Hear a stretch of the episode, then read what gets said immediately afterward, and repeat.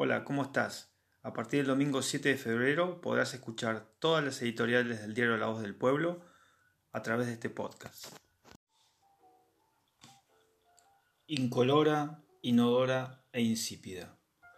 El agua se unió al oro, al petróleo y a otras materias primas comercializadas en Wall Street, lo que resalta las preocupaciones de que el recurso natural que sustenta la vida pueda escasear en más partes del mundo.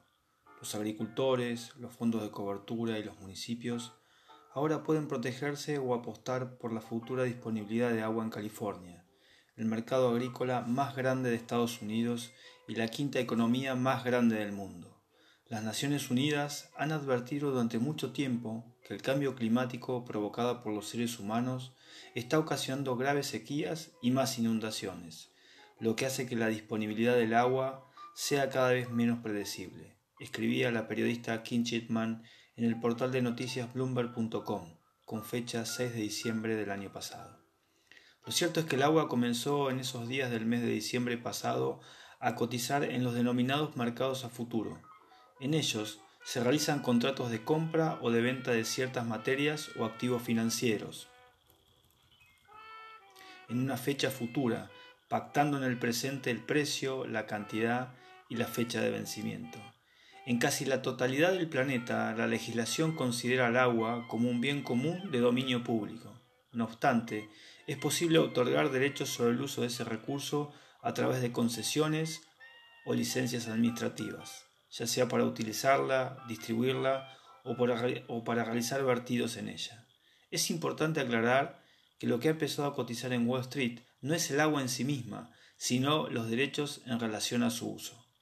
En zonas de escasez crónica como California o el sudeste español, por ejemplo, una persona o empresa puede no necesitar agua en ese momento, pero sí estar interesada por mencionar una opción en garantizarse su disponibilidad para una campaña de riego en el futuro o para un periodo de años, explica el periodista Clemente Álvarez en el diario País, El País de España.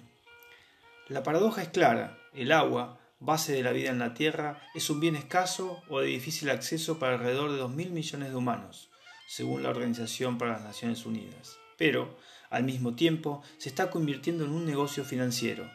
Las implicancias legales, económicas y morales de esta contradicción flagrante son muchas y complejas, desde la denominada un ejemplo más de la mercantilización de la naturaleza, hasta pensar que es una estrategia que bien usada posibilitará el uso eficiente de un bien hoy por hoy escaso.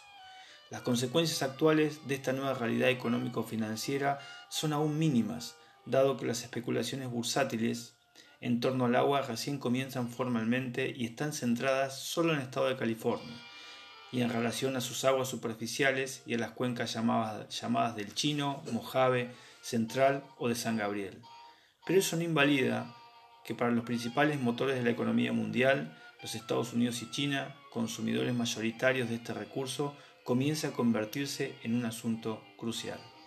Las implicancias para nuestro país de esta nueva circunstancia no serán pocas, al menos en el futuro.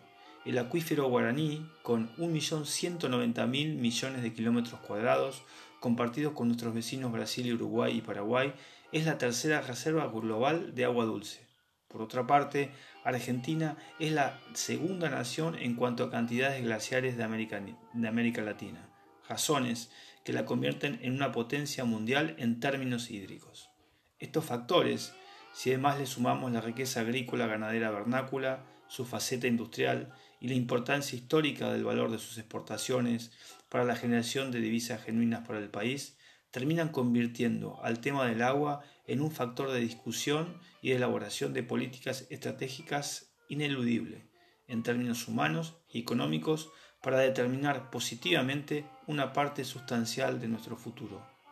Algo para nada inodoro, incoloro e insípido, sino todo lo contrario.